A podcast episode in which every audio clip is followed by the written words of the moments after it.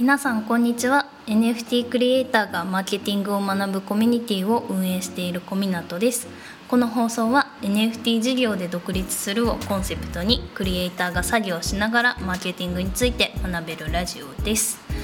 というわけで10月25日月曜日です。こんにちは。おはようございます。えー、今日もですね早速ラジオの方を撮っていこうと思います、まあ、1週間ですね今週も頑張っていきましょうということで、えー、なんとなく気合が入っております。今日ね朝ゴミを出せたのでちょっとなんかあの 嬉しかったっていうね。はいそんだけです。すいません。はい、えー、じゃあ今日の本題なんですけれどもえーと、作品を見つけてもらうためのコツ参戦っていうタイトルをつけてみました。で、えっと、ここまでですねあのコレクション設計の話をしてたんですけれどもえー、ここからですね実際にじゃあ買ってもらうためにはどうしたらいいんだろうみたいな話をですね続けていこうかなと思います。えっと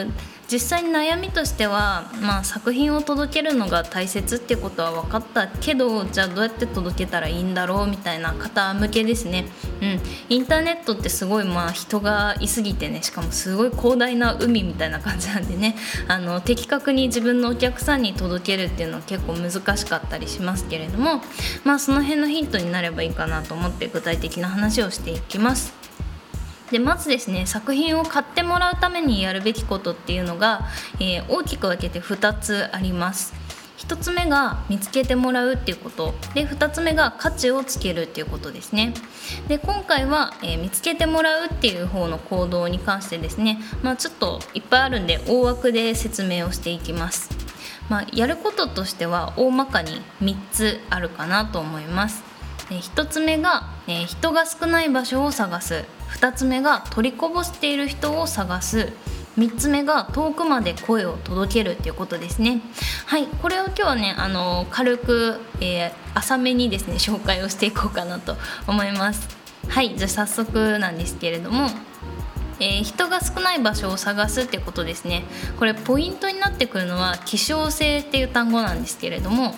まあ、基本的にこう数が少ないものっていうのはやっぱり価値がつきやすくて注目されやすいんですよね。うん、っていうのはつまり希少価値が高いっていうことになるんですよ。であの人数がですね多いところにいるとどうしてもあの埋もれやすくなるんですねあのたとえなんかすごい突き抜けた、えー、技術を持っていても同じことをしている人がたくさんいると、えー、もう運ですよね運次第であの目立つ目立たないみたいになってくるしあのそこに来たなんだろうポジション参入した、えーと、速さ？ま、早い方がやっぱ目立つんですよ後から来た人ってどうしても埋もれやすくなるのでもうどんどんどんどん埋もれる確率っていうのが上がっていくんですね。うん、っていうところでじゃあどうやって希少価値をつけようっていう話なんですけれども例えば、えーとまあ、テストの学校のテストの成績上位の10代の方がいますと。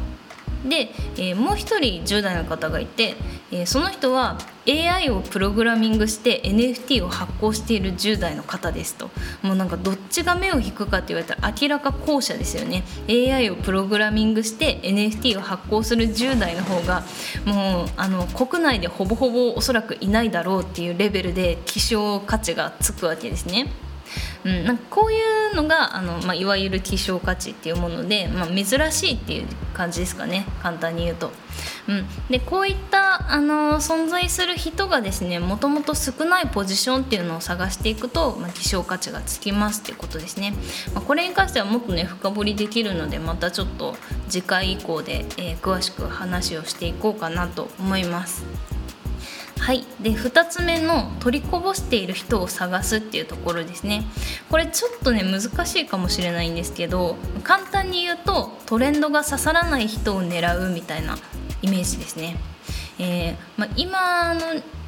そうですねトレンドの、えー、例から挙げてみると例えば今女の子のイラストが人気なんですよねこれは、まあ、背景としては、えーとまあ、NFT に参入している方が男性が多いっていうのが多分一番大きな理由かなと思うんですけれどもっていうのとか、まあ、女の子のイラストがやっぱり好まれやすい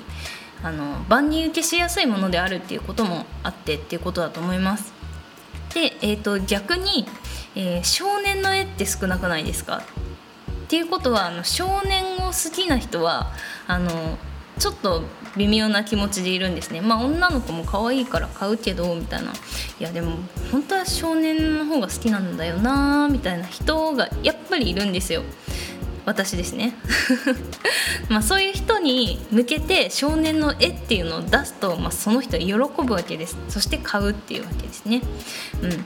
でまあこういう流れっていうのは絶対あって、まああのー、そのトレンドが変わっていくので、えっとまあ、これも動いていくものではあるんですけどもやっぱり女の子が今飽和しつつある状況なので、まあ、徐々に女の子を見飽きてくる人も出てくるわけですね。そういった人たちを、えーと、と救い取るみたいなイメージが、えー、取りこぼしている人を探すっていうことになります。うん、だからまあ基本的にはやっぱトレンドにちょっとなんか好みとずれてるなって思っている人とか、えーとまあ、トレンドをちょっと飽きてきちゃった人っていうのを救い取るっていうのが、えーと、こういうビジネスモデルになります。でこれはね、あのー、実際結構使われてるビジネスモデルでもあるので、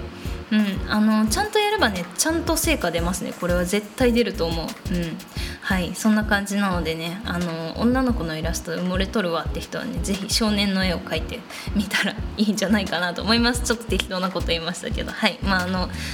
ちゃんとしたビジネスモデルっていうのはねあの本当なので試してみてください。えー、あとはですね、えー、3つ目遠くまで声を届けるっていうことですね。これに関しては、えーと、方法は3つあるかなと思います、えー、1つ目は自分の拡散力を高めるっていうこと。2つ目は人の拡散力を借りるっていうこと。で3つ目が人が集まる場所に行くってことですね。はいこの3つです。で、えー、この3つのですね根幹にあるのは何かっていうと、えー、多くの人に見てもらう機会が増えるっていうことですね、う